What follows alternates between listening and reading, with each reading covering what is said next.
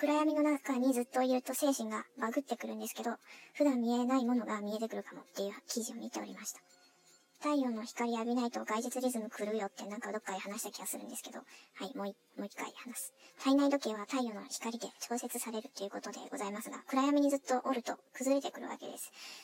はい。1962年にフランスの時間生物学のパイオニアになったミシェル・シフレさんとその被験者たちが6ヶ月間太陽の光遮断し、地下で生活するっていう実験されたそうです。で、当初は地下生活での孤独に関する研究をするっていうのがテーマだったんですけど、それ以外にね、改めて発見することがありました。で彼らはどうなりましたでしょうかということなんですが、えまあ、結果的に外日リズムが狂いましたということで、で、そこで太陽の光を遮断したことで、やはり人体には、その太陽の光によって体内時計を調整するってことが分かった。一旦外日リズム狂いますと、活動時間が、まあ、通常は20、4時、あ、20、1日24時間なんですけども、36時間活動して、睡眠が12時間になって、1日の、えー、サイクル48時間になったこともあったって書いてます。まあ、部分的に分かれ目が深い。36時間はないけど、まあでも活動時間が通常より少ない上に睡眠時間が長いっていうことはよくあります。はい。で、次に、えー、暗闇にいると頭がおかしくなる。まあ、あの、気分が落ち込んで心が壊れていくって書いてあります。で、これが冬季うつ、えー、季節性情動障害、SAD と関係ありそう。ねえ、と、太陽の光を浴びることで体内で、あれですね、生成されるビタミン D と関係あるってことでしょうか。アメリカ人の6%は集中力の低下、寝坊、無価値観、体重減少などの症状を訴えた。これいつのデータかわからんのですが、6%って多いんかな？少ないんかな毎年約6%の人が冬季うつ季節性情動障害、SAD になってる。ってらしい。日本も似たようなもんだから。メラトニンの分泌のリズムが狂って集中力がなくなるので、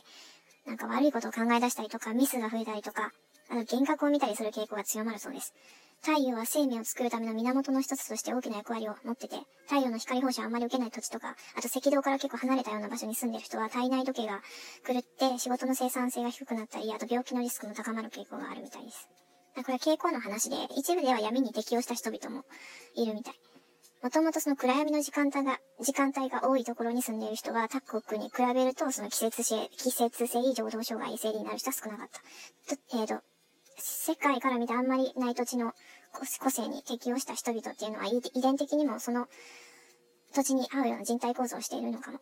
しれない。で、面白いことに、世界幸福、え違う、世界あ、そっか、世界幸福報告っていうのがあるみたいなんですが、その報告によりますと、冬に太陽を全く見ない北国のフィンランドが世界で一番ハッピーな156カ国中一番ハッピーな国として報告されてました。めちゃめちゃミステリー。いや、ミステリーじゃないかもしんない。ストレス溜めない生活をしてるからかもしんないです。えー、フィンランドはサウナがめちゃめちゃ多くて、コーヒーがめちゃめちゃ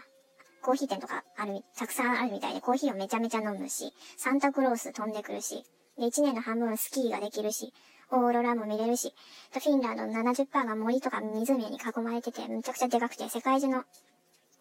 えーと、すべての国、えー、陸との関係で一番水の多い国らしい。で、水が世界で一番綺麗って書いてます。で街並みも、街並みもすごく芸術的だし、あと子育てにも優しいって書いてます。えー、母親が出産しますと1年分の給料もそのまま受け取って、手当受けながら1年間は家で子育てできるし、えーと、ベビーカーに子供乗せてる親であれば、ほとんどの街で公共の交通機関をタダで利用できるって書いてます。まあ、ストレスフリーだからっていう点は否めないかなって。ストレス減ると季節性情動障害 SAD とは無縁で、もう元気でいられますよっていうことなんかな。まあ、とはいえ、適用できない人はバランスとってねっていう話になりますが、えーと、とあるインドの学生も暗闇に引きこもる実験をしてみたそうなんですけど、やっぱり幻覚を見てしまったみたいです。でずっと続けて6日目、6日目って何 ?6 日目。6日目になると幻覚は見えなくなって今度は突然平穏な感覚になったそうです。なんか悟り開いたい、開いたんかな？うん、悟り開いたんかも。闇にずっといると、なんか、まあ、最初は恐怖とかあったのかもしれないけど、何か超えたあたりで、今度は、えー、恐怖が完全に消失して、えー、暗闇の中にいることで安心感得られたって。なんか見えないものの中で見えるものがあるのかもしれません。まあ、夜の、夜の山に一人で入れる人はすごいなと思うんですけど、森とか林とか、森と林の違い未だに秒で忘れるんですけど、森森とか林とか夜には入れないです。昼間の山内の岩で、ゴリラを見たことがある気がするんですけど、多分あれは革新的に幻覚だったと思う。まあ、ということで幻覚についてもちょっと見てたんですけども、なんかめっちゃ長かったから、とりあえずこの回はもうこの回で、はい、終わりにします。おやすみなさい。